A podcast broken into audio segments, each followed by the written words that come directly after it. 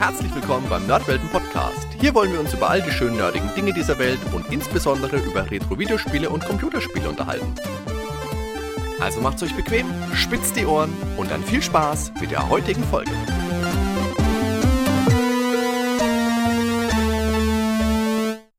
Hallo Leute, herzlich willkommen zurück beim Nerdwelten Podcast. Heute ist der Monty wieder mit dabei. Grüß dich, Monty. Hi, liebe Grüße zurück und danke für die Einladung. Ja, sehr gerne. Schön, dass es mal wieder geklappt hat. Wir haben ja in Episode 49 bereits über dich und deine Projekte im Bereich klassische Computer- und Videospiele gesprochen. Ich sage jetzt ganz bewusst nicht Retro, weil das Wort magst du ja nicht. Ähm, unter anderem natürlich die C64 Let's Plays oder deinen aktuellen YouTube-Kanal Kraut und Rüben und Videospiele. Das verlinke ich in der Beschreibung unten auch nochmal, damit ihr nicht lange suchen müsst, wenn ihr das hören möchtet. Ja, und Damals haben wir schon gesagt, dass wir bei Gelegenheit mal wieder was gemeinsam aufnehmen sollten und jetzt sind wir auch schon quasi mittendrin. Jo. Heute gibt es vielleicht auch das ein oder andere weniger bekannte Spiel, die es sonst vielleicht nicht unbedingt in den Podcast schaffen würden. Und weil wir beide seinerzeit mit dem C64 angefangen haben, ist das eben auch die Plattform, mit der wir uns heute beschäftigen. Jeder hat sich für heute fünf Titel rausgepickt, die wir abwechselnd kurz und knapp vorstellen. Da wollen wir auch nicht allzu sehr ins Detail gehen, sondern einfach einfach ein paar Perlen hervorheben und locker entspannt ein wenig drüber sprechen. Der Fokus liegt heute ganz klar auf rein subjektiven Erfahrungen. Äh, natürlich wird es auch ein paar Infos zu den jeweiligen Spielen geben, aber der Schwerpunkt liegt eben darin, was diese Titel für uns damals zu etwas Besonderem gemacht haben. Also ich habe versucht, bei meiner Auswahl jetzt nicht ausschließlich wirklich so meine ewigen Lieblingsspiele zu nehmen, weil das eben auch meistens so die üblichen Verdächtigen sind, die halt bei den meisten Podcasts oder Themen eh schon totgequatscht wurden. Mm. Okay, zwei Spiele sind drin, die schon zu diesen Klassikern gelten, die eigentlich immer behandelt werden. Aber die waren mir schon wichtig, weil das eben auch mit so meinen, ähm, auch, äh, ja, weil die auch mit zu den Spielen gehören, die mich wirklich mit, auch mit am stärksten prägten für C64. Ich habe mir allerdings auch so ein paar Sachen rausgesucht, wo ich mir denke, ja, die sind jetzt nicht unbekannt, sind aber auch noch nicht ganz so oft behandelt worden. Das klingt doch super. Magst du vielleicht direkt anfangen?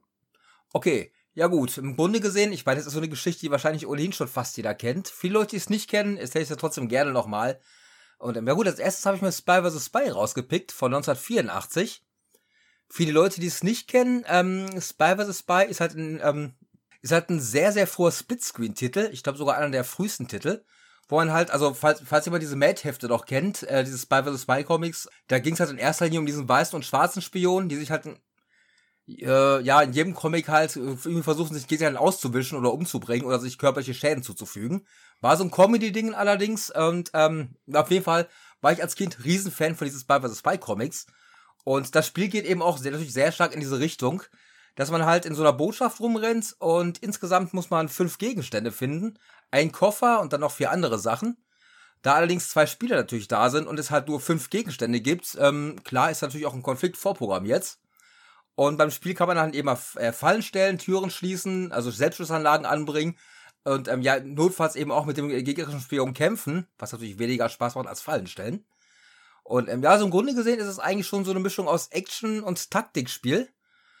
Und ähm, ja, ist eigentlich ein ziemlich großartiger Titel. Und ähm, ja, den habe ich mir halt rausgepickt, weil es eben auch mein allererstes Spiel gewesen ist. Und eigentlich auch der Grund war, warum ich damals überhaupt zum Commodore 64 oder generell zu Videospiel gekommen bin. Und ja, ich muss dazu sagen, wie ich bereits sagte, ich war als Kind riesen Spy vs. Spy Fan. Und ich weiß, damals in den Sommerferien 1985 bin ich damals bei einem, ähm, bei einem Schulkamp, äh, nee, nicht beim Schulkollegen, bei einem Kollegen gewesen, der eben ja damals einen C64 plötzlich da stehen hatte. Und ich habe am Anfang wirklich gar kein Interesse an dem Ding gehabt. Ich wusste zwar vorher, es gibt Computer, es gibt wohl auch Computerspiele, aber die habe ich damals alle extrem kalt gelassen, weil es war halt einfach gar nicht meine Welt. Und ja gut, der Kollege hat sich dann da hingesetzt und meinte, komm Reinhard, das will ich dir noch zeigen, das will ich dir noch zeigen. Ich war schon so ein bisschen genervt zu dem Zeitpunkt, weil er mir halt relativ viele Sachen gezeigt hat, die mich alle nicht interessierten, aber ich wollte jetzt auch nicht zu unhöflich sagen und sagen, ja, ja, komm, geh mal weg damit, lass mal was Cooles machen. Und dann hat er mir eben dieses Spy vs. Spy Spiel gezeigt, weil er eben auch wusste, dass ich Riesenfan für diese Mad Comics bin. Und ähm, klar, war natürlich großartig, so ein großartiger Moment, wo ich mir denke, ey, super. Ich kann jetzt wirklich gerade so diese Figuren, die ich aus den Comics da echt feier, plötzlich selbst über dieses Bild steuern. Zumal dieser Comic-Stil auch sehr, sehr gut rübergesetzt äh, wurde.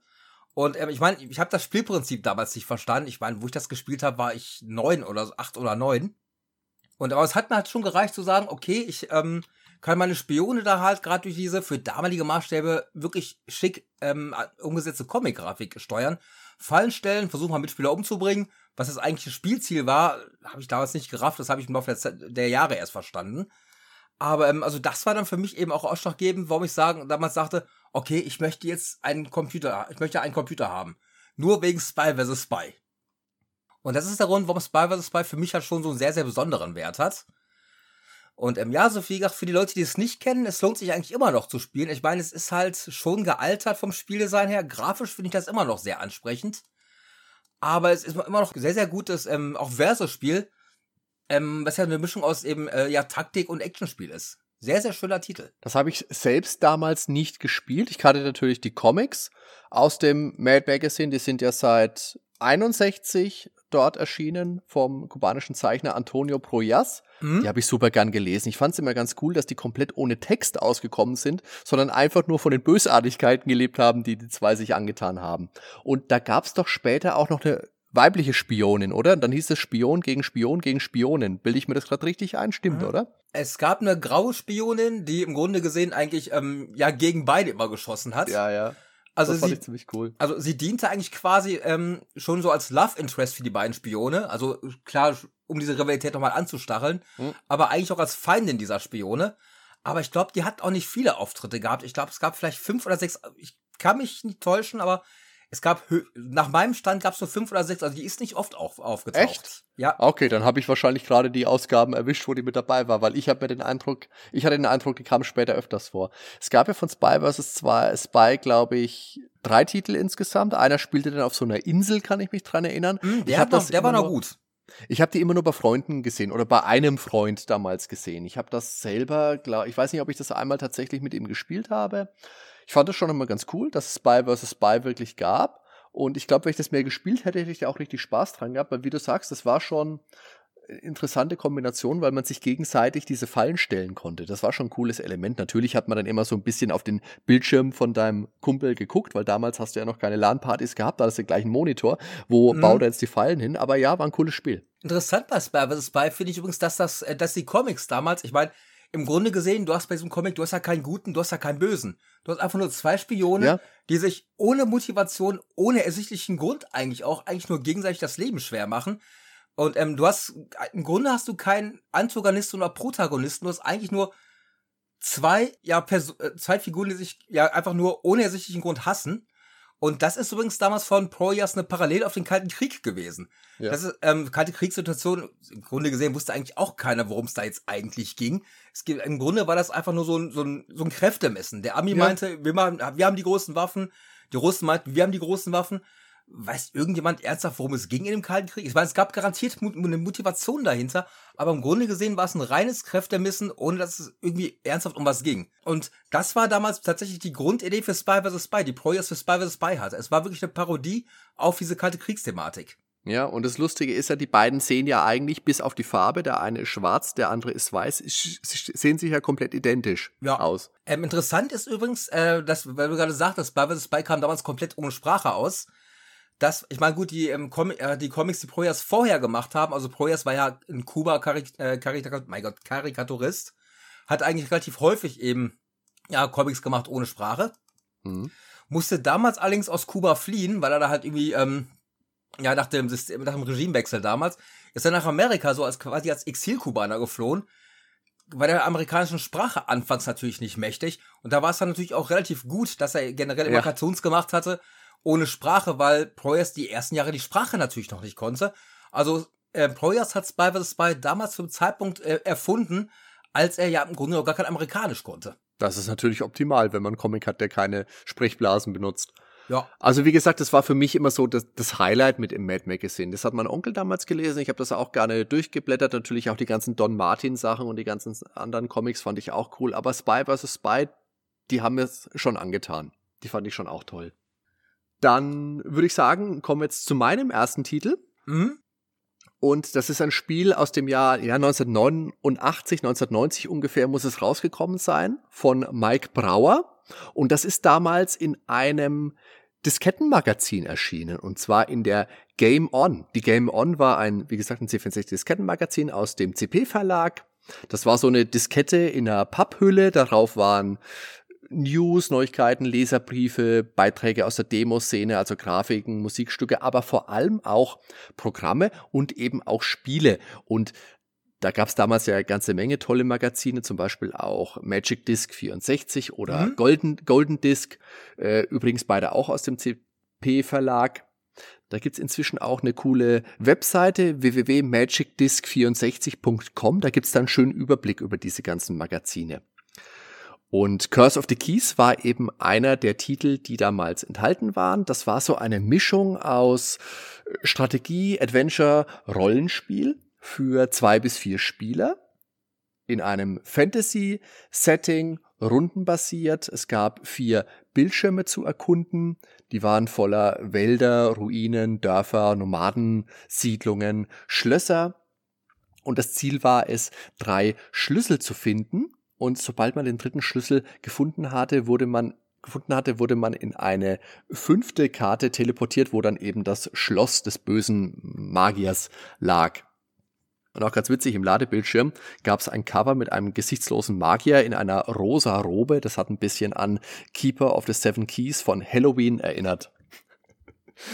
Wenn man dann auf Gegner getroffen ist, dann sind die automatisch abgelaufen. Also da gab es klassische Fantasy-Feinde wie Trolle und Drachen.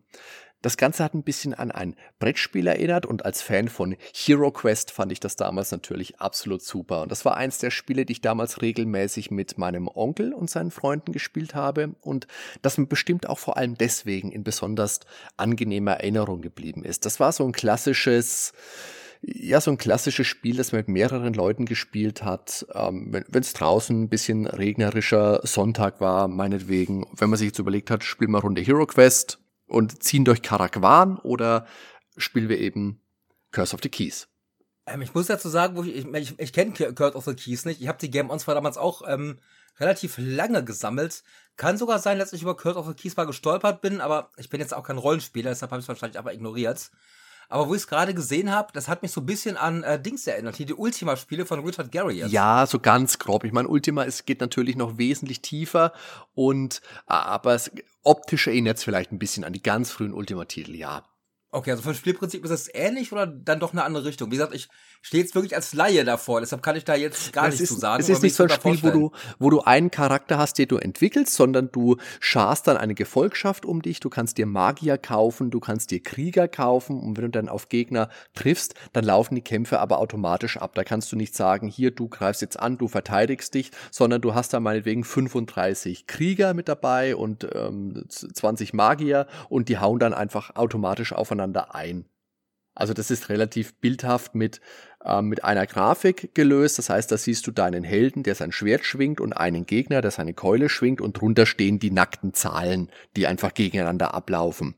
Das ist relativ unspektakulär und relativ simpel gelöst, aber es war einfach dieses Zusammenspiel aus dem Setting und dem relativ simplen Gameplay, das einfach das einfach Spaß gemacht hat, weil wie gesagt, es war eine kleine Spielwelt, es waren nur vier Bildschirme im Gegensatz zu der ausladenden Ultima-Spielwelt und du hast dieses Spiel eine Runde in einer maximal einer Stunde abgeschlossen gehabt. Also eine Stunde kommt man es durchspielen. Ja, ja, auf jeden Fall. Das war, wie gesagt, eher so äh, als eine Art entspanntes Brettspiel angelegt. Das war kein ausuferndes Rollenspiel. Aber dafür ein Spiel, das man öfters mal eingelegt hat. Ich muss dazu sagen, dass ich meine, ich habe die Game On und auch die Magic Disc, wobei ich habe ähm, mich mehr zu Game On hingezogen, weil die halt den stärkeren Spielebezug hatten. Mhm. Ich bin halt eher Zocker als wirklich eher Bastler gewesen am Computer. Und ähm, ich fand generell, dass die Game On, klar, die hat auch relativ viel äh, unterdurchschnittlichen Kappes gehabt. Ja, das stimmt. Da war aber schon ich, ab und zu mal. Aber ich fand schon, dass sie teilweise ähm, relativ gute und auch wirklich interessante Titel drauf hatte. Also ich weiß, ähm, klar, manchmal hatte man Ausgaben, wo man sich denke, hm, okay, da war jetzt wirklich nur, nur Quark drauf. Aber da waren teilweise Sachen bei, wo ich mir denke, ey, super, das ist so ein Ding. Das hätte ich mir jetzt wahrscheinlich nicht so Vollpreis für 50 Mark gekauft. Aber so als Budget-Titel für einen Zehner, da waren ein paar Sachen bei, das hätte ich schon dafür ausgegeben. Und ähm, so ein Magazin hat damals 7,80 Mark gekostet. Das war jetzt nicht so super günstig, aber ich sag mal, das war jetzt auch nicht die Welt. Das war, das war eigentlich im Grunde noch Taschengeldpreis quasi. Und dafür war die, war die Qualität teilweise sogar ziemlich hoch. Ich bekomme leider die meisten Titel nicht mehr zusammen, aber ich weiß, es gab da Handvoll Spiele, da habe ich tatsächlich jetzt nicht nur ein, zwei Stunden dran gesessen, sondern mich da auch wirklich länger drin verbissen.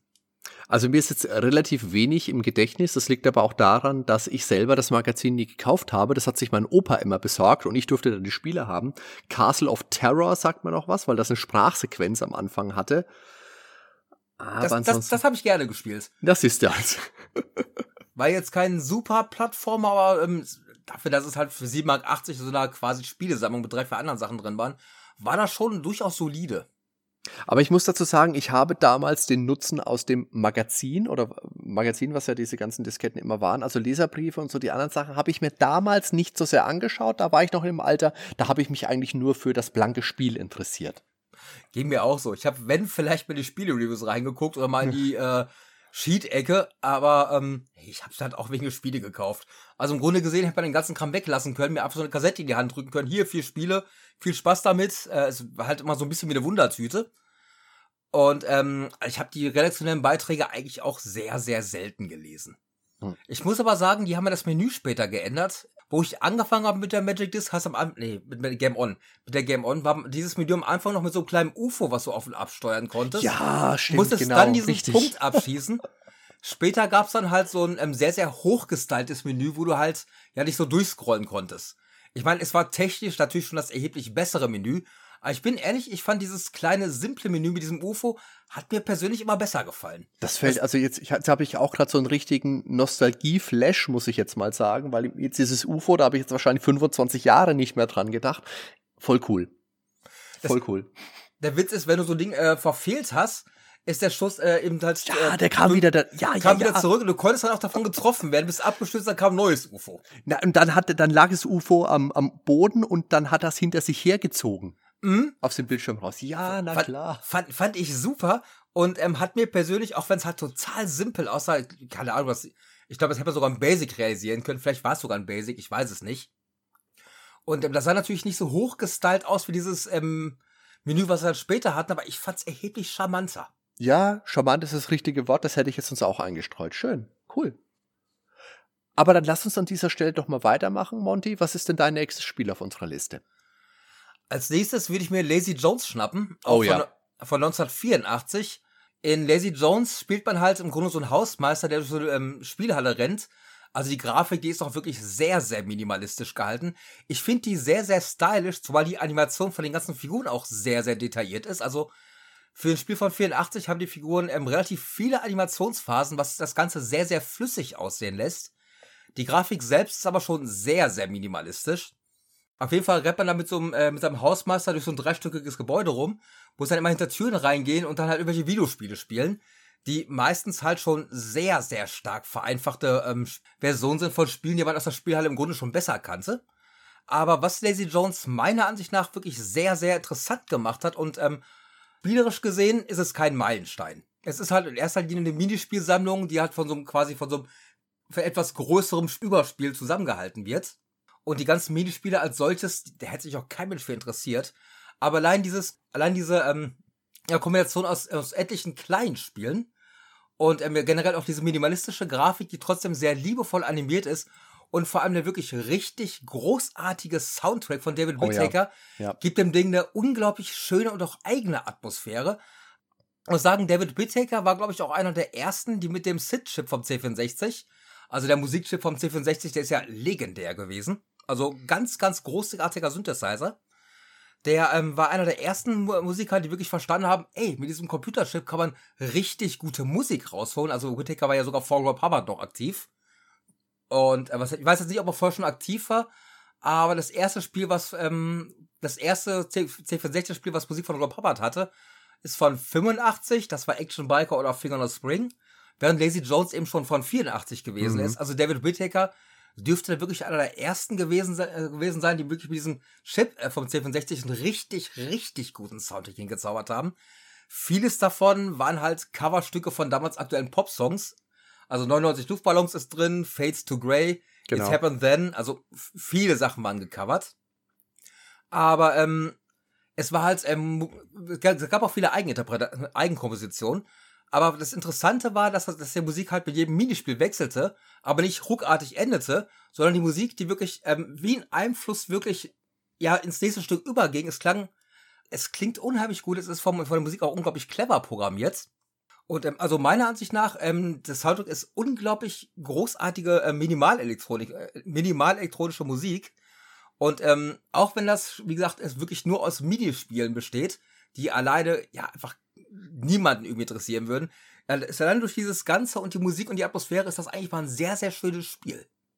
Finde ich auch. Ich denke auch, dass es so, wie du sagst, es ist einfach die Kombination aus beidem, was es ausmacht. Die Kombination aus diesen 14 Minispielen und der Musik dazu. Und ich finde, die Musik ist aber auch das tatsächliche Highlight von ja. Lazy Jones. David Whittaker hat das Spiel ja auch programmiert, ist ja primär natürlich Musiker.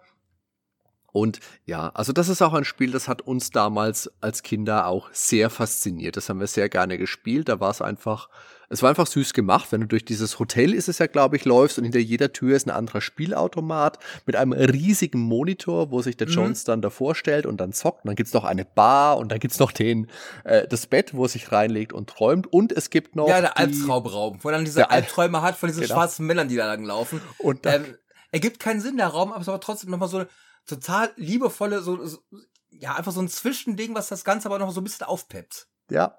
Es macht das ganze Spiel noch so, die Atmosphäre noch ein bisschen seltsamer irgendwie. Das stimmt. Und da gibt's auch noch die Besenkammer, wo er reinpinkelt. Das fand ich auch immer ja, toll. Ja, stimmt. Moment, ich glaube, in der Besenkammer macht er sich die Schuhe sauber. Ich glaube, ich glaub, es gab sogar ein Pissoir, wo, wo er hingeht später. Ah, das kann sein, ja. Das kann sein, dass ich mich da jetzt täusche. Ich muss sagen, ich habe das bis vor wenigen Jahren sogar sehr regelmäßig noch gespielt. Ich habe es aber im Laufe der letzten Jahre halt auch aus Zeitgründen so ein bisschen aus den Augen verloren. Aber Lazy Jones gehört zu den Sachen, die ich jetzt auch mal abgesehen davon, wenn ich mal generell für, für meine Serien halt irgendwelche Spiele sache, auch unabhängig davon irgendeinen Nutzen für Kraut und Rüben zu haben, zwischendurch echt ganz gerne mal wieder anzocke. Wie gesagt, mhm. ich habe jetzt schon eine ganze Weile nicht mehr gespielt, aber ähm, das habe ich tatsächlich noch sehr, sehr gerne im Rechner drin. Also schönes Spiel. Übrigens auch das einzige ähm, bekanntere Spiel, das David Whittaker geschrieben hat. Der hat vorher noch ein paar kleinere Sachen geschrieben, meistens eben auch ähm, Kopien von Spielhallen-Originalen, also von Spielhallen-Vorbildern. Mhm. Die waren alle recht mäßig. Ich glaube, Lazy Jones ist das einzige richtig gute Spiel, was Whittaker gemacht hat. Und ähm, es hat seinen Grund, dass Whittaker wirklich nur, also spielerisch gesehen, nur mit Lazy Jones in Verbindung gebracht wird oder eben später eben als hervorragender Musiker. Er war bis auf Lazy Jones kein guter Game Designer. Lazy Jones ist da echt so ein Glücksgriff. Aber ähm, Whittaker war ein großartiger Musiker. Auf jeden Fall. Und er hat ja auch Jahre später mit Lazy Jones indirekt noch Geld gemacht, weil er ja dann mit von Zombie Nation mit dem Song Kernkraft 4000 nochmal gecovert worden ist. Und zwar wohl ohne gefragt worden zu sein. Da hat man sich dann geeinigt auf einen unbestimmten Betrag. Aber da habe ich mir damals auch schon gedacht, das kam dann auf MTV war, irgendwo wird's gelaufen sein. Und ich dachte mir, ja, dieses Lied kennst du doch irgendwoher, bis es klack gemacht hat. Hey, das ist doch Lazy Jones. Leute, was ist da los? Ja, vor allem ist es ja nicht mal so, dass er nicht, dass er nicht nur gefragt wurde, er ist ja nicht mal erwähnt worden, er hätte ja nicht mal Credits dafür gekriegt. Genau. Wobei, wobei man fairerweise sagen muss, dass ähm, dieses ähm, Stück, was für Zombie Nation äh, benutzt wurde, im Grunde auch ein Cover ist von, boah, wie hieß denn die Band? Der Song heißt It Happened Then. Ähm, kennt kein Mensch mehr heute, aber auch ein sehr, sehr schönes elektronisches Stück von 1980. Mhm, okay. Ist im Laufe der Jahrzehnte komplett in Vergessenheit geraten, was ich persönlich sehr schade finde. Boah, wie heißt denn die Band? Warte mal. Electronic Ensemble? Hm, ich glaube, die waren's. Ja, ja, It Happened Then 1980. Ja, ja, ist es. Ja, genau, die waren's. Und ähm, also im Grunde gesehen, weil dieses Stück, was Lazy Jones da, äh, was David Whittaker benutzt hat, im Grunde auch ein Cover von diesem It Happened Then. Weiß keiner mehr, weil das Lied im Laufe der Jahre und Jahrzehnte in Vergessenheit geraten ist, was ich sehr schade finde. Vor allem das Video mag ich auch. Sehr, sehr obskures Video. Mit den abgedrehten ähm, Außerirdischen, ja. Ja, genau. Ich meine, ich mag ja generell so obskures Zeug. Und da ich diesen frühen Elektrokram auch sehr, sehr mag, ähm, also ich war echt begeistert von dem Song. Ich kannte den eigentlich bis vor ein, zwei Jahren gar nicht. Bis jetzt gerade kann ich ihn auch nicht. gerade die ähm, erste Berührung damit gehabt. Also hör ruhig mal rein. Echt richtig schönes Musikstück. Okay. Auch in Verbindung mit dem Video ziemlich nobel. Die Band hat auch leider nur, glaube ich, nur eine Single rausgebracht, was ich sehr schade finde. Und ähm, ja, auf jeden Fall Lazy Jones, schönes Spiel, also auch so ein Spiel, was meine Jugend doch schon sehr stark geprägt hat, weil ich damals eben auch von dieser, von dieser Atmosphäre einfach auch sehr, sehr fasziniert war gehörte auch zu den Sachen, die mich jetzt wahrscheinlich spielerisch als Jugendlicher oder als Kind jetzt nicht so umgehauen hätten. Was, was aber ähm, für mich einfach eine sehr, sehr surreale Atmosphäre irgendwie hatte. Also gehört auch zu den Spielen, die mich damals nachhaltig echt beeindruckt haben. Mhm. Okay. Mein nächstes Spiel ist aus dem Jahre 1983 von einem Entwickler namens Joe Jetson und es heißt Save New York. Ist bei Creative Software erschienen, ist ein Zweispieler Spiel mit Arcade-Gameplay. Das heißt, wir haben einen Bildschirm und da wird New York von an Rieseneulen erinnernden Außerirdischen angegriffen und die, die wollen die Stadt eben zerstören. Das heißt, wir haben da einige Hochhäuser stehen und wir steuern einen Piloten, der das verhindern will. Das Spiel ist dann in zwei Abschnitte aufgeteilt. Das heißt, wir haben zwei Drittel Oberwelt, nenne ich es jetzt mal, mit den Hochhäusern und ein Drittel haben wir Untergrund mit Tunneln und U-Bahnen, die man zu Fuß erkunden kann, um Alien-Eier zu zerstören wesentlich viel mehr gibt das Spiel eigentlich nicht her. Es heißt einfach, spring ins Flugzeug, schieß die Aliens ab und wenn sie Eier in den Untergrund bringen, dann musst du die Eier eben kaputt machen und vorher landen und unten rumlaufen. Aber wir haben das eigentlich mehr so als Deathmatch gespielt. Also wir sind mit den Flugzeugen rumgeflogen, haben New York platt gemacht, haben uns gegenseitig abgeschossen, sind in der Kanalisation rum, haben auf uns gefeuert. Das war echt kurzweilig. Sehr arcade-typisch flott. Das hat echt Mordslaune gemacht. Da kann ich mich dran erinnern. Da waren wir damals nach der Schule um den C64 gesessen mit drei, vier Jungs, haben uns dann immer zwei Spieler abgewechselt. Jeder, der verloren hat, musste dann eben abgeben an den anderen. Und einer von meinen Freunden hatte seinen Hund mit dabei, so einen kleinen Dackel, der hieß Alf. Damals war Alf halt noch ganz groß. Und äh, Alf hat dann irgendwann mal auf den Teppich gepinkelt. Da war meine Mutter ganz schön sauer. Das ist meine Erinnerung an Safe New York. Alf pinkelt auf den Teppich. Aber ich glaube, jeder hat Safe New York im Deathmatch gespielt. Ja, genau, das ich war weiß, geil. Ähm, wir haben damals total lange, ich glaube, wir haben äh, wirklich zwei, drei Jahre für gebraucht, bis wir irgendwann mal geschnallt haben, ey, Moment, das Spiel hat ja sogar mehrere Levels. Was hat's Und, wirklich da?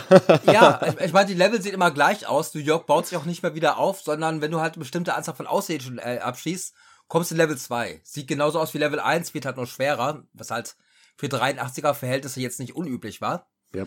Aber ähm, wir haben also ich war irgendwann erstaunt so, wie, es gibt einen zweiten Level? Das, das Ding hat ein Spielziel?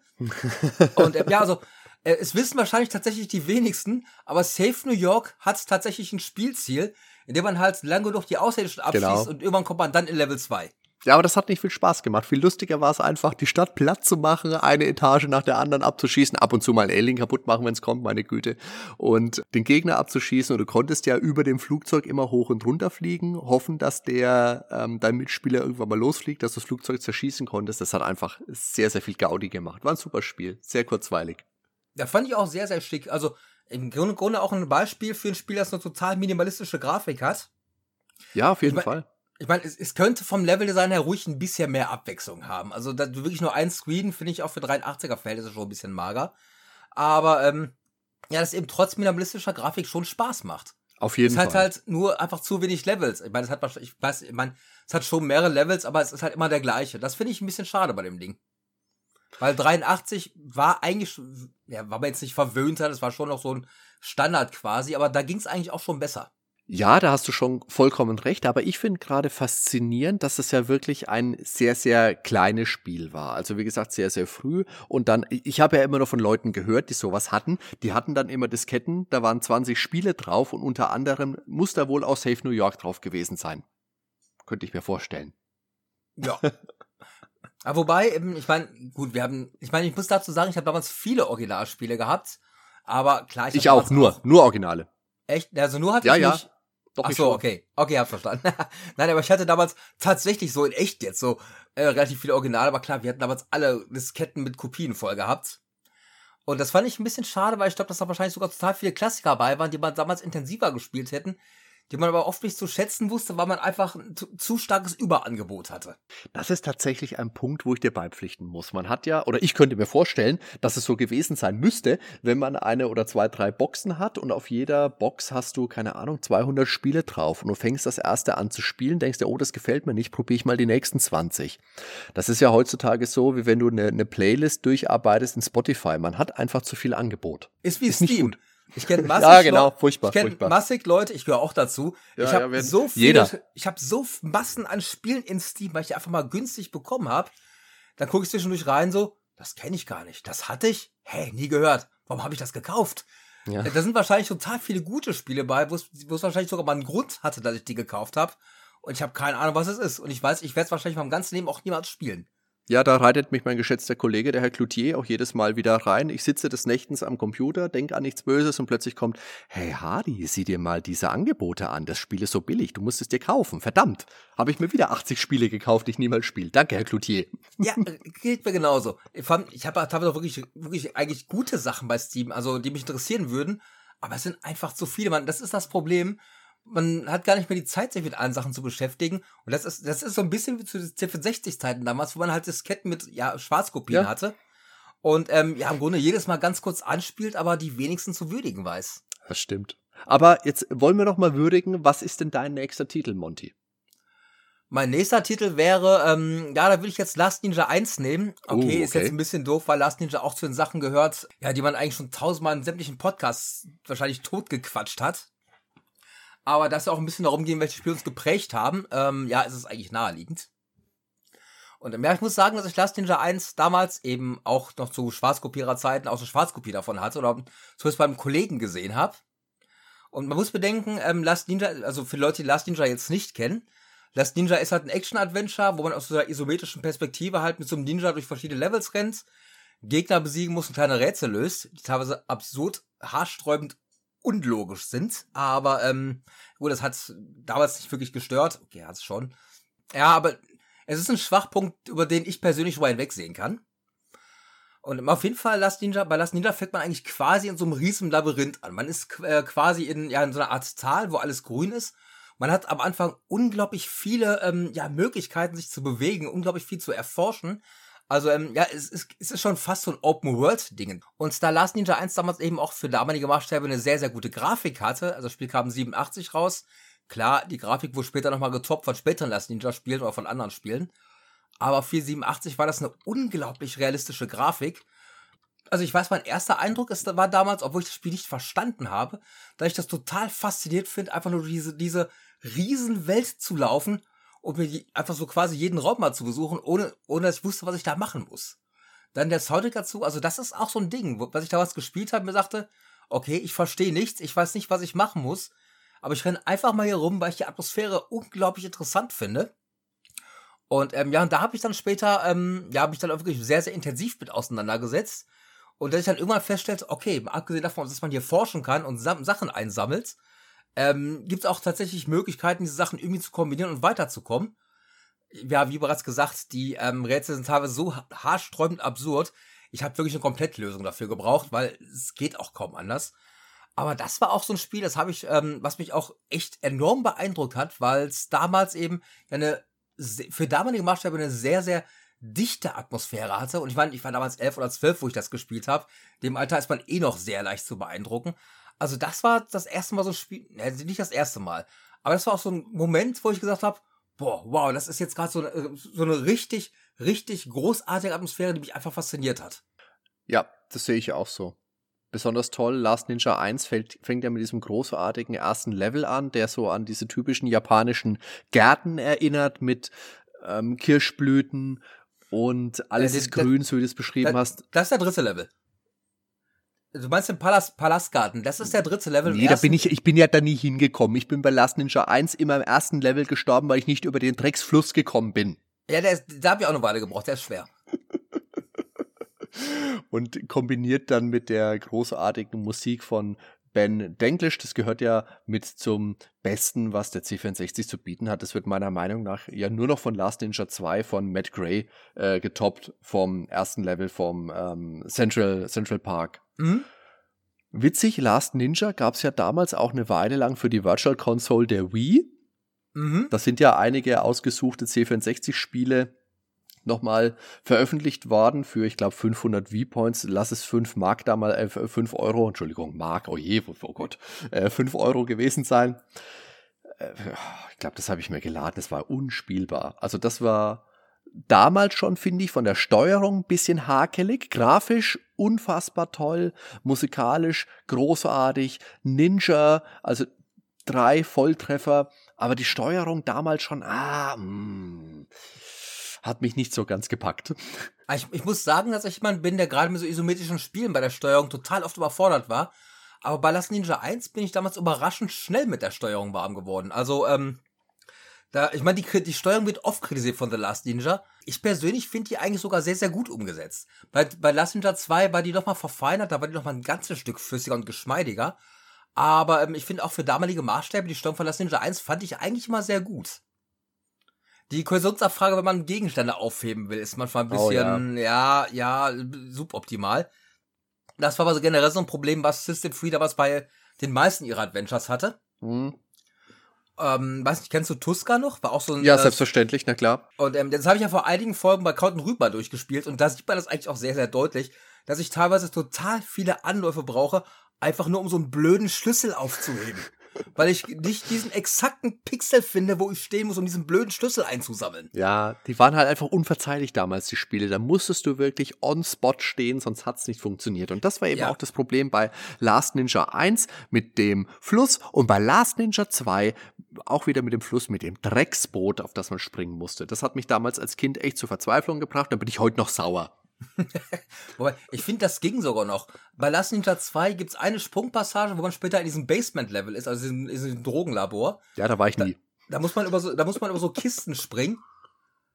Also das, ich meine, mittlerweile bin ich da ein bisschen sicherer drin, aber da habe ich auch lange, lange, lange gebraucht, bis ich das raus hatte. Und ich halte gerade diese Kistenspringerei in diesem Basement-Level aus Last Ninja 2 für die schwerste Spr Sprungpassage der kompletten Last Ninja-Reihe. Die eigentlich nur von Teil mhm. 1 und Teil 2. Bei Last Ninja 3 gab es auch ein paar richtig harte Sprungeinlagen, aber das lag einfach daran, dass es halt extrem schlecht programmiert war, die Kursionsabfrage ja. eine Katastrophe war. Aber Teil 3 war generell, finde ich, ah, das war nicht mehr gut. Also es, nee. es sah zwar immer noch ganz ansprechend aus, aber es war insgesamt, da ging schon steil bergab. Es war, es, es war spielerisch ein Desaster. Ich habe es mir damals gekauft, ich habe 50 D-Mark dafür bezahlt. Ah, hart, okay. Für, für einen damals 15-Jährigen war das richtig Asche. Ja. Ich habe es dann natürlich auch irgendwann durchgespielt. Ich habe es dann irgendwie auch schön geredet. Weil man will jetzt auch, man will sich jetzt auch nicht gerade eingestellt, ey, ich habe gerade 50 Mark für Scheiße ausgegeben. Mhm. Deshalb habe ich mich da irgendwann, irgendwann damit intensiv auseinandergesetzt. Ich fand den Soundtrack auch sehr, sehr angenehm. Und, ähm, aber Last Ninja 3, äh, nee, also es hätte mindestens noch ein halbes Jahr für die Entwicklung gebraucht. Also da hat man mhm. auch gemerkt, dass System Free da bei dem Programmierer wirklich Druck gemacht hat. Ey, guck mal, bald ist Weihnachten. Muss fällig werden, muss fällig machen. Ist doch gar nicht mhm. fertig. Egal, ist fertig, raus damit. Das sieht man im Spiel auch an. Dass, äh, das Spiel hätte mindestens noch ein halbes Jahr für die Entwicklung gebraucht. Mhm. Und ähm, ja, sehr, sehr schade. Also Last Ninja 3 ist ein sehr, sehr unwürdiger Abschluss für die Serie. Ja, genau. Das denke ich, kann man sagen. Es ist ja seit Jahren immer mal wieder im Gespräch, dass, das, dass die Reihe neu aufleben soll. Vielleicht kommt ja noch mal was. Würde mich rechn, freuen. Ich rechne nicht damit und selbst wenn die Frage ist, wird ein ich meine, man kann heute nicht mal so ein isometrisches Last Ninja rausbringen und alles andere wäre kein Last Ninja mehr. Also ja, natürlich, ich, aber ich, ich denke, das ist mittlerweile schon so ein Ding. Wenn nochmal ein Last Ninja kommen würde, dann, also ich hoffe zumindest, dass die Entwickler dann so schlau wären, dass man sich da sehr, sehr tight an Teil 1 und Teil 2 orientiert. Auch von der Optik her, auch von der Sicht und von der Steuerung vielleicht ein kleines bisschen feingetunter und vielleicht ohne die saudoofen Überwasserhüpfpassagen, damit ich mal in zweiten Level komme bei Last Ninja. Vielen Dank. Ich, ich muss sagen, ich, mo ich mag die Sprungpassagen bei Last Ninja, aber man muss halt schon sehr genau da stehen. Okay. Darauf können wir uns einigen. Ja. Ich würde jetzt weitermachen mit meinem nächsten Titel aus dem Jahre 1985 und mhm. zwar mhm. basiert der auf einem Kinofilm und zwar The Goonies. Ah, yo. Da geht es um eine Gruppe von Kindern, die ihr Wohnviertel retten wollen, das von einem fiesen Immobilientypen plattgemacht werden soll indem sie einen legendären Piratenschatz finden. Und dabei müssen sie sich auch noch einer gemeinen Gaunerbande erwehren. Das ist so klassische 80er Jahre Kinder, Abenteuer, Piraten, bisschen Grusel vielleicht. Da spielt unter anderem Sean Austin mit, den kennt man als den Samwise Gamgee aus dem Herr der Ringe oder in Stranger Things auf Netflix spielt er mit. Josh Brolin ist mit dabei aus Avengers, aus No Country for Old Men, aus American Gangster und natürlich Jonathan K. Kwan, den kennt man als den Short Round aus Der Tempel des Todes. Das Spiel hat eine tolle Musik von John Fitzpatrick, basiert auf dem Soundtrack des Films, genauer auf dem Stück The Goonies Are Good Enough von Cindy Lauper. Und das Spiel ist so klassisches Arcade-Gameplay, mal wieder. Ein Bildschirm, allerdings zwei Spieler Koop ja, Puzzle lösen. Das heißt, jedes, jeder Bildschirm, der erste ist meinetwegen das abgelegene, abgefragte Hotel, ist es, glaube ich, in dem die Gauner sich ihren Unterschlupf gebaut haben. Und da müssen zwei Goonies den Ausgang finden. Das ist so die Ausgangslage von jedem Level. Die Rätsel basieren auf Zusammenarbeit. Das ist ein ganz tolles Konzept. Zum Beispiel der eine muss eine, einen Mechanismus auslösen, damit der andere schnell vorbeihuschen kann. Und das Ziel, wie gesagt, ist, dass beide Goonies den Ausgang des Levels erreichen, beziehungsweise im allerletzten Level beide den Piratenschatz finden. Und das ist umso mehr faszinierend, weil es wirklich ein tolles, unterhaltsames Spiel war. Wie gesagt, für zwei Spieler miteinander. Das fand ich damals schon toll, dass sie das gleiche Ziel haben und man nicht immer gegeneinander spielen muss. Und eben auch ein tolles Lizenzspiel. Und das ist ja gerade in dieser Zeit wirklich nochmal extrem hervorzuheben weil das ja die Zeit ist, wo eigentlich du sagen konntest, das basiert auf einem Film, das ist einfach Schrott. Das ist es, so. Es, es, gab Ausnahmen, aber die waren tatsächlich selten. Die waren wirklich spärlich gesät, ja. Und hier hast du wirklich, das Spiel ist schon auch ein bisschen fordernd, hat acht Level insgesamt, die orientieren sich an Szenen aus dem Film. Wie gesagt, im ersten Level dieses Hotel, wo ein, Goonies, äh, ein Goonie dann hochklettern muss und muss die Gelddruckmaschine aktivieren. Dann rennt Mutter Fratelli raus und sammelt das Geld ein und der andere kann in der Zeit ins Kellergewölbe abhauen. Das war ein tolles Spiel. Das habe ich mit meinen Freunden auch sehr gerne gespielt. Das ist heute ein bisschen so mein Konzept, äh, merke ich gerade. Das sind alle Spiele, die wir so im Mehrspielermodus immer auf einem Haufen hockend gespielt haben. Immer abwechselnd. Jeder hat ein bisschen mitgebankt. Jeder hat gesagt, oh, geh doch mal dahin, probiert das doch mal aus. Das sind einfach tolle Erinnerungen.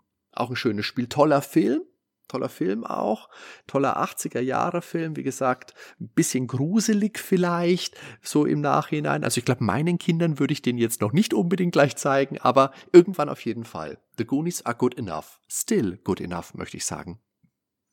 Ich muss sagen, dass ich zu Goonies wenig Bezug habe. Ich habe ich hab den Film gesehen. Ich mag den auch, weil ich sag mal, da gehört jetzt nicht zu meinen Lieblings-80er Jahre Abenteuerfilmen. Aber ähm, das, das, das Spiel habe ich damals auch eine Weile ganz gerne gespielt, aber das war halt eben auch so ein Puzzle-Ding und ich war ex extrem schlecht an so Puzzle-Spielen immer. Also, ich muss dazu sagen, ähm, ich habe Last Ninja 3 damals komplett ohne Komplettlösung geschafft und es wundert mich bis heute noch. ich bin nicht gut in, in Puzzle-Spielen oder in generell so Adventure-Sachen. Aber ich glaube, bei The Goonies war auch einer der der große Reiz war, wie gesagt, du hast es zusammen spielen können. Du hast es auch ganz alleine spielen können, dann hast du durch Feuerknopfdrücken, glaube ich, immer die Spielfigur gewechselt. Das mhm. hat aber lang nicht so viel Spaß gemacht. Also es funktioniert normalerweise äh, äh natürlich genauso, aber richtig Fun macht's wie, wie gesagt mit einem Kumpel am zweiten Joystick. Ja, also es ist ein super Koop-Spiel. Ja. Was ich übrigens witzig finde bei dem Spiel, in dem, in dem Film Goonies sollte es damals eigentlich noch eine Szene geben, kurz vor diesem Piratenschatz, irgendwas mit so einem Riesenkragen. Ja, genau, richtig. Ähm, richtig. Also auf, auf den DVDs sind diese Deleted Seeds auch heute drauf, wo die, glaube ich, noch, äh, ich habe zu wenig Bezug zu dem Film. Aber ich meine, ähm, diese Szene ist damals gedreht worden. Die ist im Film aber nicht mehr eingebaut worden, aus welchen Gründen auch immer. Und ironischerweise, ob diese, obwohl diese Stelle im Film nicht drin ist, ist dieser Krakenlevel im Spiel drin. Genau, ja. Das dachte ich mir auch, okay, das ist super. Dieses, ähm, diese Szene mit dem Kraken ist im Spiel, aber im Film, worauf das Spiel basiert, nicht. Faszinierend. Ja gut, ich meine, es war damals aber, glaube ich, relativ häufig so. Also Ocean hat das zumindest meistens so gemacht. Die haben sich im Vorfeld, also bevor so ein Film in die Kinos kam, irgendwie schon um, um diese Filmlizenzen gekümmert, haben dann ja. so, bevor der Film fertig war, schon mal so grob Skizzen und eben auch die Drehbücher bekommen, damit sie halt so ein bisschen was hatten, womit sie arbeiten konnten, damit sie eben rechtzeitig zum Filmstart ein Spiel, äh, Spiel fertig hatten. Genau. Dadurch hatten sie zwar selten viel Zeit, aber zumindest genug Zeit, um wenigstens halbwegs was Brauchbares rauszuzaubern. Und das hat ab und an sogar gut funktioniert, finde ich. Genau, und vor allem war es eben rechtzeitig fertig. Das ist ja damals die Hauptsache gewesen, weil du brauchst ja nicht ein Dreivierteljahr, nachdem der Film im Kino lief, das Spiel noch dazu. Das war so ein mhm. bisschen der Hintergedanke. Aber ja, ja, ja äh, Ocean hat, wie du sagst, das waren ja die Meister der, der Versoftung von Filmen oder sowas. Und da war viel Grütze dabei, aber ab und an, wie du sagst, schon mal ein Titel, den man doch auch gern gespielt hat. Ja. ja also ich finde generell, dass Ocean, klar, die haben auch viel Schrott rausgebracht, ich meine, die haben damals auch viel mit Lizenz gemacht, also Videospiel, also Spielhallenkonvertierungen, Filmkonvertierungen. Mhm.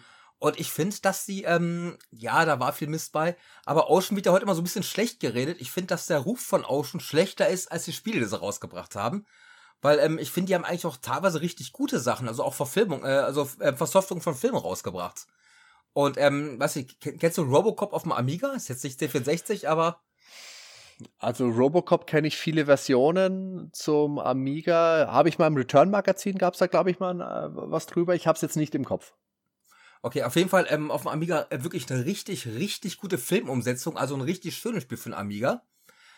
Ähm, ja gut, die haben auch Sachen mit Midnight Resistance äh, damals für die ganzen Heimcomputer konvertiert. Also ja, das ich finde schon, dass Ocean teilweise ähm, richtig schöne Sachen rausgebracht hat. Ich fand es immer sehr unfair, also ich finde es heute sehr unfair, dass Ocean immer so ein bisschen schlecht geredet wird, weil ich mir denke, okay, die haben Masse Spiele rausgehauen, ja, da war auch viel Mist bei, hm. aber die haben auch ähm, teilweise richtig gute Sachen rausgebracht, wo ich mir denke, das sind, wenn auch nicht alles Klassiker geworden sind, sind ein paar echte Perlen bei. Ja. Und ähm, achso, wolltest du noch was zu Goonies erzählen? Nee, nee, nee, wir können gerne weitermachen. Okay, das bringt uns nämlich direkt zur ähm, Batman-Versoftung, also ähm, zu Batman the Movie, also die C64-Version. Ich muss dazu sagen, ich bin ein riesen Batman-Fan. Und ich weiß, wo damals 1989 Batman in die Kinos kam, es ist ja damals ein Riesenhype gewesen. Also es war ja absolut unmöglich, diesen Batman-Hype irgendwie zu umgehen.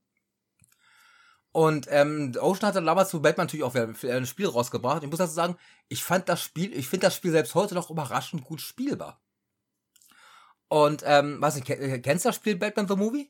Ja, das habe ich mir damals von einem Freund ausgeliehen. Ich bin jetzt mal gespannt, was du sagst wegen gut spielbar, weil ich ich habe da keinen Zugang zu gefunden damals, obwohl ich wie du auch ein sehr großer Batman-Fan war und auch, ja auch noch bin. Aber ich bin damals äh, nur in den zweiten Level gekommen, wo du mit dem Auto dann durch äh, Gotham City düst mhm. und mit dem Batrang dann die Kurven nehmen musst. Ja, und äh, ah, nee, nee, kam ich nicht mit klar. ich muss sagen, ich habe das damals sehr, sehr gerne gespielt. Ähm, ich glaube, ein Kollege von mir hat das sogar als Original gehabt und ich glaube, Ocean hatte damals äh, keine, Kopiersp kein, kein Kopierschütze mehr in ihren Spielen Ende der 80er Jahre. Ich weiß nicht, ob sie einfach kapituliert haben vor der Schwarzkopierer-Szene oder ob sie sich dachten, wisst ihr, die Leute knacken das sowieso, warum sollen wir jetzt Geld für einen Kopierschutz ausgeben? Also, sparen wir uns die Kosten für den Kopierschutz. Und deshalb habe ich mir damals Batman von Kollegen kopiert.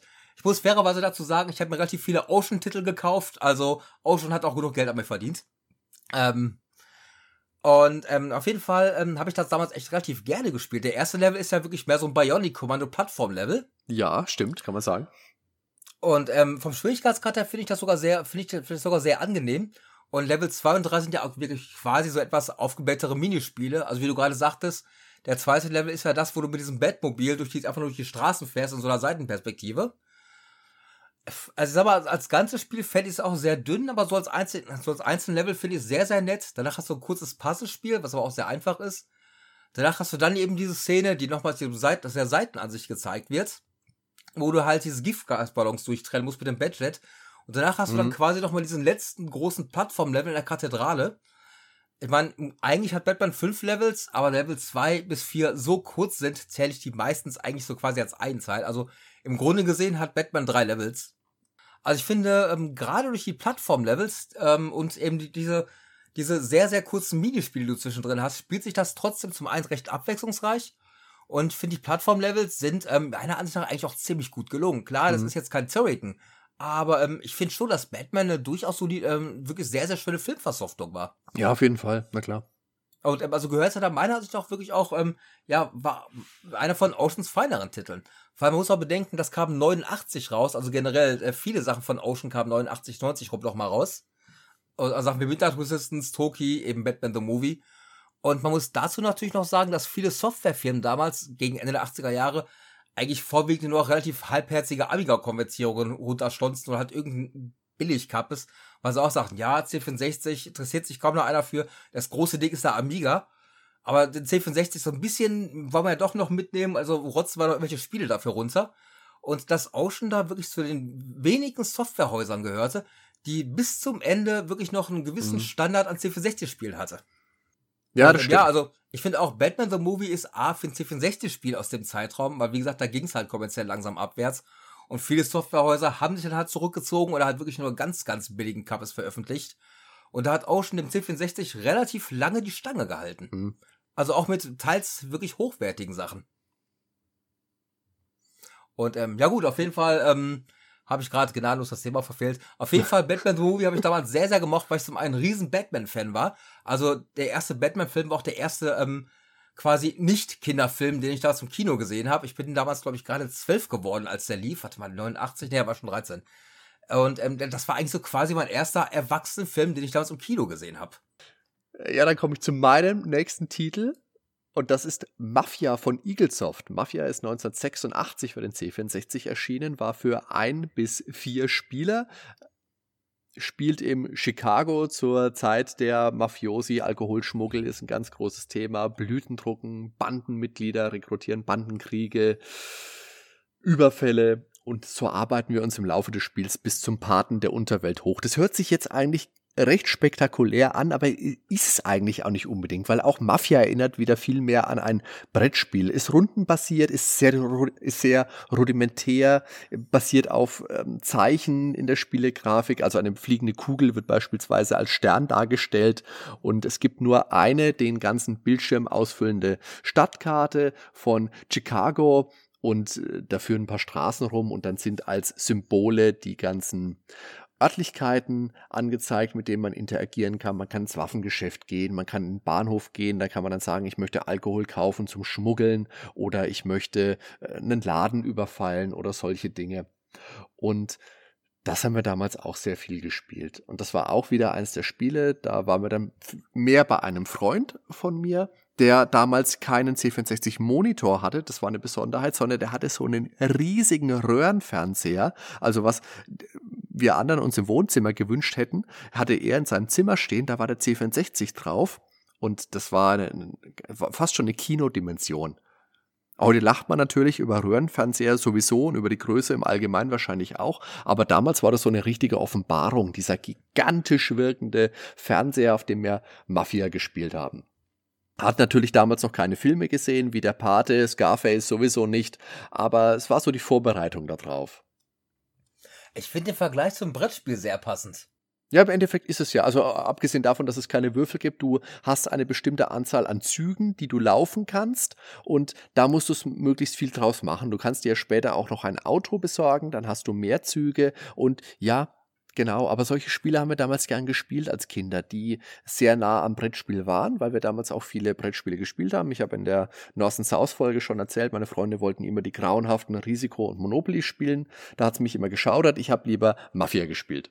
Ich muss sagen, ich meine, obwohl Mafia eigentlich auch zu den Sachen gehört, wo ich sage, das ist im Grunde mein Anti-Genre, habe ich das damals mit einem Kollegen irgendwie auch mal sehr, sehr gerne zusammengespielt. Ich habe grundsätzlich verloren, war mir aber eigentlich egal, weil das, ja, wie du schon sagtest, das war im Grunde gesehen mehr so, so ein gemütliches Beisammensitzen. Es, es, man war nicht mal gestresst, ist ja kein Actionspiel. Man kann ja so seine Züge so sehr, sehr gemütlich machen.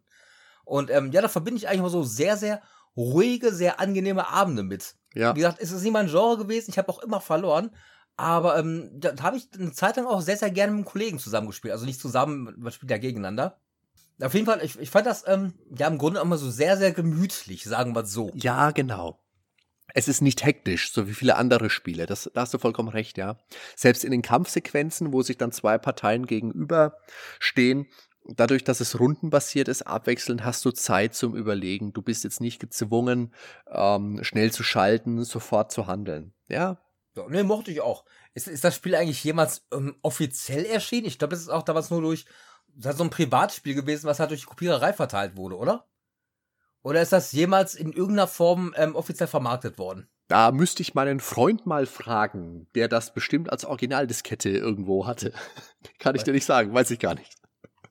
Nein, hätte ja wirklich sein können, oder dass man ich meine, in diesem Falle wäre es ja sogar legal gewesen, das zu kopieren, weil in dem Falle wäre es ja Public Domain gewesen. Kann man Eaglesoft, kommt man an die wohl irgendwo ran? Das würde mich mal interessieren, weil das, wie gesagt, auch eins der Spiele ist, die mich wirklich sehr begleitet haben in meiner Gaming-Historie, gerade auf dem C64. Da würde ich mich gerne mal mit ein paar Hintergrundleuten unterhalten drüber. Ich meine, das ist so ein bisschen ein deutsches Spiel. Ja, ja, klar. Okay, das letzte Spiel habe ich mir Great Genesis rausgepickt. Ja, ich weiß, es ist im Grunde auch ein Spiel, wo wirklich jeder drüber redet am Commodore 64. Wie heißt dieses Spiel nochmal? Äh, Great Giant Sisters. Ah, kann ich nicht. das, das war das Spiel, wo Super Mario drauf aufbaut. Ah, okay, ja, genau. Nein, äh, Super Mario äh, baut nicht auf Giant Sisters auf. Nicht, dass das jetzt jemand glaubt, ich meine es ernst. Ähm, Giant Sisters ist damals schon sehr, sehr offensichtlich von Super Mario Brothers inspiriert worden.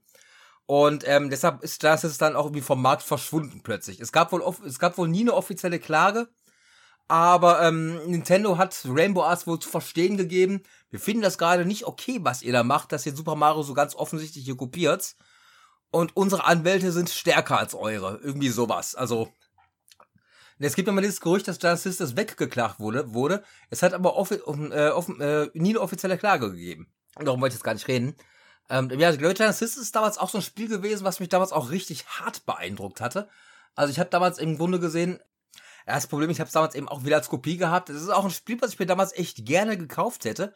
Ich habe das damals sehr häufig gemacht, wenn ich ein Spiel hatte, was ich als Kopie hatte, wo ich mir dachte, ey, das Spiel ist richtig gut, das habe ich mir auch wirklich oft gekauft dann. Weil ich einfach gesagt habe, okay, das Spiel macht mir so einen Spaß, das möchte ich jetzt wirklich gerne als Original mit Verpackung am drum und dran haben. Bei Genesis ging es eben nicht, weil es gerade mal drei Wochen auf dem Markt war. Aber ähm, das war so ein Ding, das hat mich damals auch richtig hart beeindruckt. Zum einen, ähm, ich meine, ich bin ja generell Riesenfan von Jump'n'Run-Spielen. Und an Jump'n'Run am C64, klar, es gab ein paar Jump'n'Runs, die wirklich ganz nett waren. Aber ähm, so richtig ähm, großartige Jump'n'Runs am C64 hat man eigentlich sehr wenige. Und Great Genesis hat sich damals für einen C64 Jump'n'Run wirklich echt großartig gespielt, großartig gesteuert. Man hatte eine unglaublich flüssige Steuerung. Und ich fand die Grafik auch damals sehr, sehr ansprechend. Also, kennst du das, wenn du manchmal so Momente hast, wo du sagst, okay, das ist jetzt eigentlich schon 30 Jahre her, aber die, die, diese Erinnerung ist teilweise so frisch, dass man denkt, es ist gerade letzte Woche gewesen. Ja, na klar. Hm. Das habe ich wirklich bei Great Giant Sisters gehabt. Ich habe das Spiel gestartet, hatte erstmal die Musik, hatte diese knallbunte Grafik, hatte dieses, dieses, dieses Giant Sprite, was ich total knuffig fand. Und ich dachte doch, boah, ich glaube, das wird, bin ein paar Meter gelaufen, dachte, das wird mein neues Lieblingsspiel. Und ähm, ja, das ist dann auch lange, lange eins meiner Lieblingsspiele gewesen, ist bis heute noch. Und ähm, ja, das ist auch ein Spiel, was mich damals ziemlich hart beeindruckt hat. Also ich meine, im Grunde gesehen, ähm, ich meine, klar, Great, Great Genesis ist schon sehr, sehr offensichtlich von Super Mario inspiriert worden. Aber zum einen kannte ich Super Mario damals nicht. Mein erster Kontakt ist dann wirklich Great Genesis gewesen. Und zum anderen finde ich, dass Great Genesis das spätestens ab dem dritten Level eigentlich schon relativ ähm, viele Eigenqualität entwickelt. Also das Ding hat ein gutes Leveldesign, was im Gegensatz zu viel Meinung eben nicht eins zu eins von Super Mario gerippt wurde, so ab Level 3 hat Manfred Trenz dann eben auch komplett eigene Levels designt. Und ich finde schon, dass Great Giant Sisters da auch sehr, sehr eigene Qualitäten hat, die Super Mario nicht hat. Ich will jetzt nicht, ich will jetzt nicht äh, sagen, das ist besser, das ist besser. Aber ich finde schon, dass Giant Sisters trotz Super Mario durchaus für sich alleine stehen kann. Auf jeden Fall. Das Problem sind halt einfach die ersten beiden Level. Ja wo du wirklich sagen kannst, das äh, ist, ist schon mehr als deutlich inspiriert. Aber ja, ja, sehe ich genauso. Ich fand die, die Kämpfe mit den, mit den Drachen fand ich toll. Diese riesen Ameisen-Bossgegner fand ich immer ganz cool. Und allein, dass man zwei Mädels gespielt hat. Und ich fand die Maria ja immer besonders cool mit ihren, ähm, mit ihren neongrünen Haaren. Mhm. Ja, also, ja, ja, gut, stimmt. Das war damals eigentlich auch eine Seltenheit, eine weibliche Videospielfigur. Klar, heute Standard. In den 80er Jahren kam das nicht oft vor. Ja. Ich müsste jetzt, ich meine, gab es garantiert auch vor, aber ich müsste jetzt echt eine Weile überlegen, bis ich sagen würde, eine weibliche Videospielfigur aus dem C64-Spiel. Müsste ich jetzt echt eine Weile überlegen. Also okay, äh, NES wird mir Samus Aran natürlich aus äh, Metroid einfallen, aber ja. das war damals auch ein Geheimnis, was man nur erfahren hat, wenn man das Super Special Ende erreicht hat. Aber C64 spontan jetzt aus dem Stegreif nicht. Lieber Hörer, du kannst mich jetzt gerne in den Kommentaren beschimpfen, wie blöd ich bin, weil selbstverständlich gab es und los geht's. Ich, ich müsste auch überlegen. Ich meine, okay, es gab Mrs. Pac-Man, was so Umsetzung ja, war. Aber es war, es war halt Mrs. Pac-Man. Ja, war es war Pac-Man mit der Schleife, das zählt ja, nicht. Es, es war kein eigener Charakter, es war halt die Frau von Pac-Man. Genau. Aber ähm, am C64, ich müsste jetzt echt überlegen, wenn ich sagen würde, ey, da gab es eine weibliche Videospielfigur aus einem guten Spiel ähm, vor Genesis. Also, ähm, ja, das Spiel hat mich damals echt richtig hart beeindruckt. Und ich habe es halt auch echt wochenlang gespielt, bis ich irgendwann ja, durch war. Klar. Aber es war einfach eine Kombination. Es war das ganze Spiel mit äh, Leveldesign, mit Grafik. Armin Gessert, Manfred Trenz haben tolle Arbeit geleistet. Die Musik von Chris Hülsbeck, wie die Faust aufs Auge.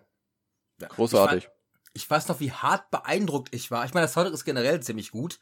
Wo ich dann zum ersten Mal in die, einfach in diesen Dungeon gewesen bin, wo dann wirklich diese, diese Dungeon-Musik hast. Und ähm, den fand ich damals richtig, richtig großartig. Also es hat mich damals echt so hart beeindruckt, das Spiel. Ja. Ähm, also das ist auch so ein Moment, der bei mir echt hängen geblieben ist. Also generell dieses, ähm, dieses Spielerlebnis, wo ähm, der das jetzt halt wirklich noch frisch war. Also jetzt so für mich damals, wo ja. ich zum ersten Mal gespielt habe, für die ersten mhm. Stunden.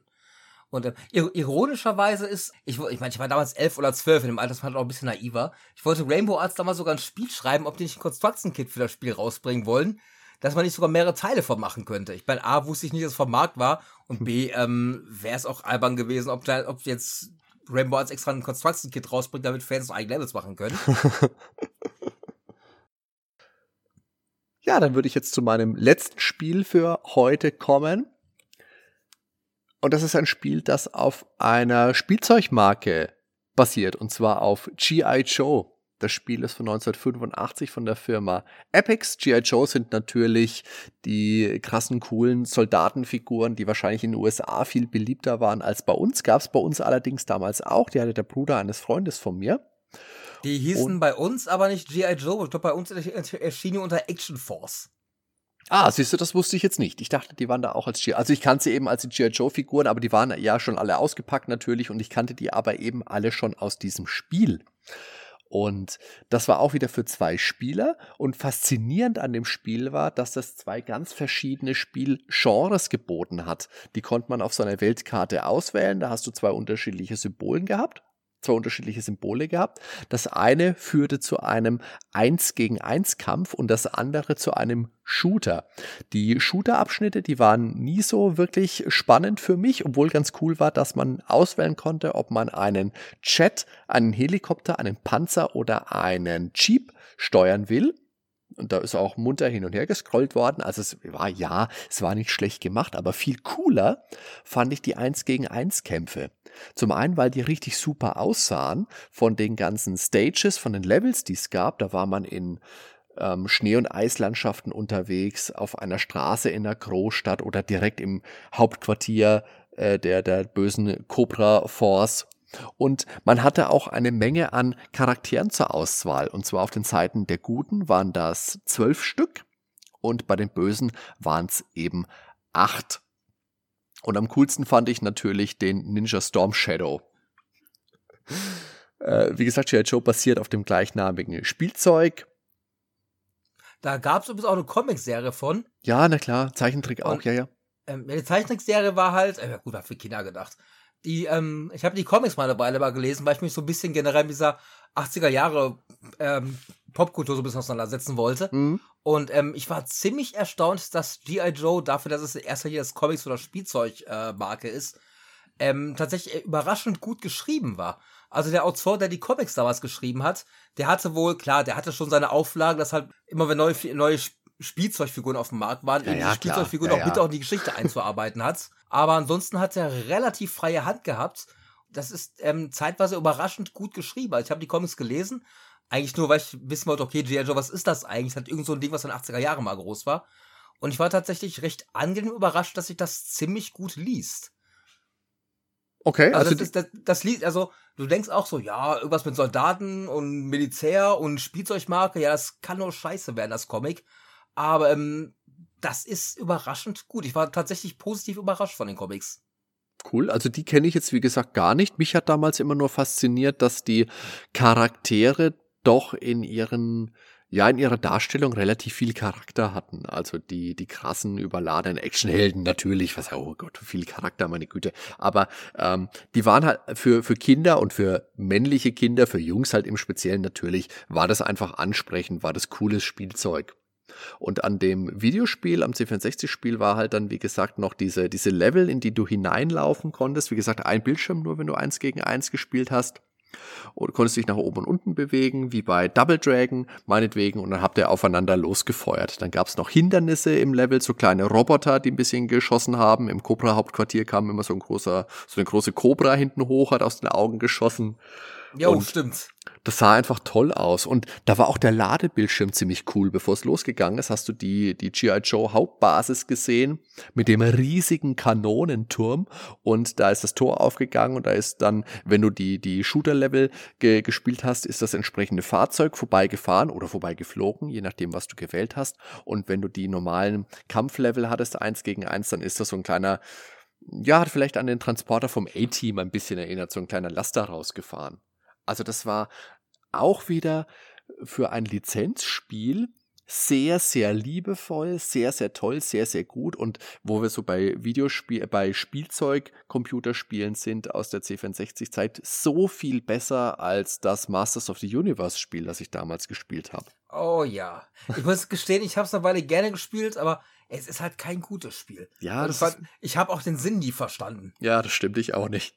Ich habe es gern gespielt, weil es He-Man war und weil die He-Man-Musik dazu lief. Aber nein, also G.I. Joe, auch da kann ich mich wieder dran erinnern, da waren Freunde zu Besuch, die ich lange nicht gesehen hatte. Das waren Freunde so aus der ähm, aus der Zeit vor dem Kindergarten sogar noch. Die haben bei uns da in der Gegend gewohnt. Die habe ich dann lange nicht gesehen und dann mal zehn Jahre später wieder. Da waren wir so 13, 14 und dann haben wir, wirklich G.I. Joe gespielt und das war, ja, war auch eine tolle Erinnerung.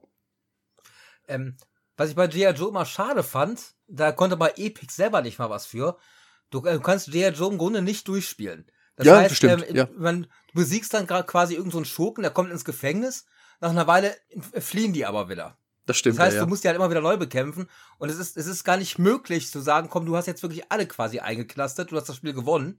Sondern, ähm, ja, die fliehen halt einfach immer wieder. Das ist halt wirklich ein Endlosspiel. Aber das finde ich jetzt auch wieder ganz interessant, weil das für mich, für mein Empfinden zumindest sehr nah dran ist an der Art, wie ein Kind auch spielen würde. Das heißt, der Böse wird, wird besiegt, er kommt ins Gefängnis, aber natürlich bricht er wieder aus und ist kurz danach wieder da. Das fand ich damals irgendwie schon cool. Das fand ich witzig. Inter interessant, dass du das sagst. Hasbro war offenbar der gleichen Meinung, weil Epix wollte da, also die Programmierer vom Spiel wollten sogar ursprünglich, dass G.I. Joe quasi sowas wie ein Spielziel hat. Also sprich, du hast alle ähm, ja eingeknastet, das Spiel ist gewonnen. Aber Hasbro war, ich hoffe, ich bringe es nicht durcheinander.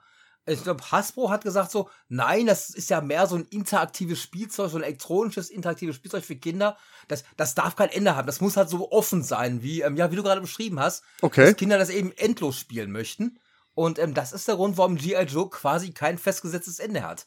Epix hat, wollte eins haben, aber Hasbro, Hasbro, die wohl den Auftrag gegeben haben, wollten halt quasi so ein offenes, interaktives Spiel haben, was auf gar keinen Fall irgendwie sowas wie ein Spielziel hat. Ach, das ist ja krass. Das wusste ich jetzt tatsächlich nicht. Ich hoffe, Das ist ich ja habe es nicht durcheinander geworfen, aber ich meine, bei G.I. Joe wäre das gewesen. Also wie gesagt, für mich fühlt sich das einfach sehr, sehr logisch an. Das hat mich damals schon, das hat mich damals schon fasziniert, dass das so war. Da kann man vielleicht Okay. kurz beschreiben, wenn du Das hast ja den, Hasbro auch so.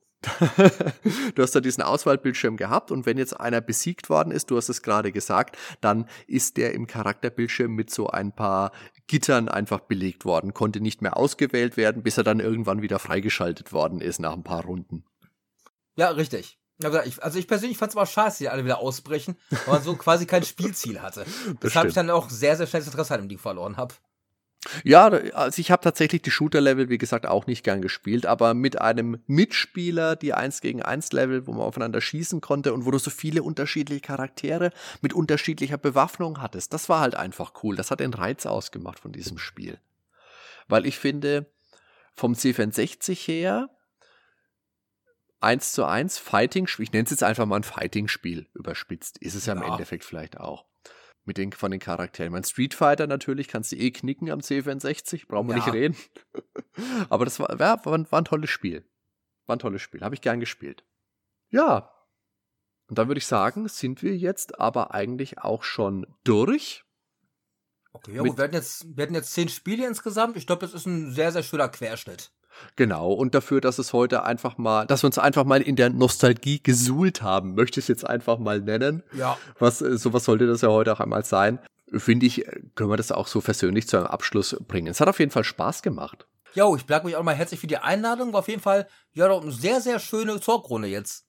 Ja, sehr gerne. Hat mich gefreut, dass du, dass du mit dabei warst. Es ist mir eine Ehre. Da würde ich sagen, liebe Zuhörer, vielen Dank fürs Zuhören. Schaut euch auf jeden Fall auch Montys Kraut und Rüben und Videospiele-Kanal an. Da gibt's in Bälde auch wieder einige interessante Sachen zu sehen. Habe ich gerade eben auch schon vor ihm erfahren. Ich möchte jetzt nichts vorwegnehmen. Als nächstes kommt Probotector. Spoiler. Das werde ich gucken auf jeden Fall. Bin ich großer Fan. Wobei ich ja auch Probotector lieber mag als Contra, das habe ich auch an diversen Stellen schon Hm, mal ich gesagt, auch. aber ich bin gespannt. Den Nerdwelten Podcast findet ihr wie gewohnt auf www.nerdweltenpodcast.com, auf iTunes, auf YouTube oder auch im Podcatcher. Und was sind denn eure Lieblingsspiele für den C64 oder was sind denn vielleicht auch Perlen, die ein bisschen abseits von den Lieblingsspielen sind? Da lasst uns gerne mal einen Kommentar da. Dann sage ich vielen Dank fürs Hören. Monty, dir auch nochmal vielen lieben Dank. Macht's gut, bis zum nächsten Mal. Ciao, ciao. Danke für die Einladung und auch auf jeden Fall nochmal schönen Abend. Und bis nächste Mal.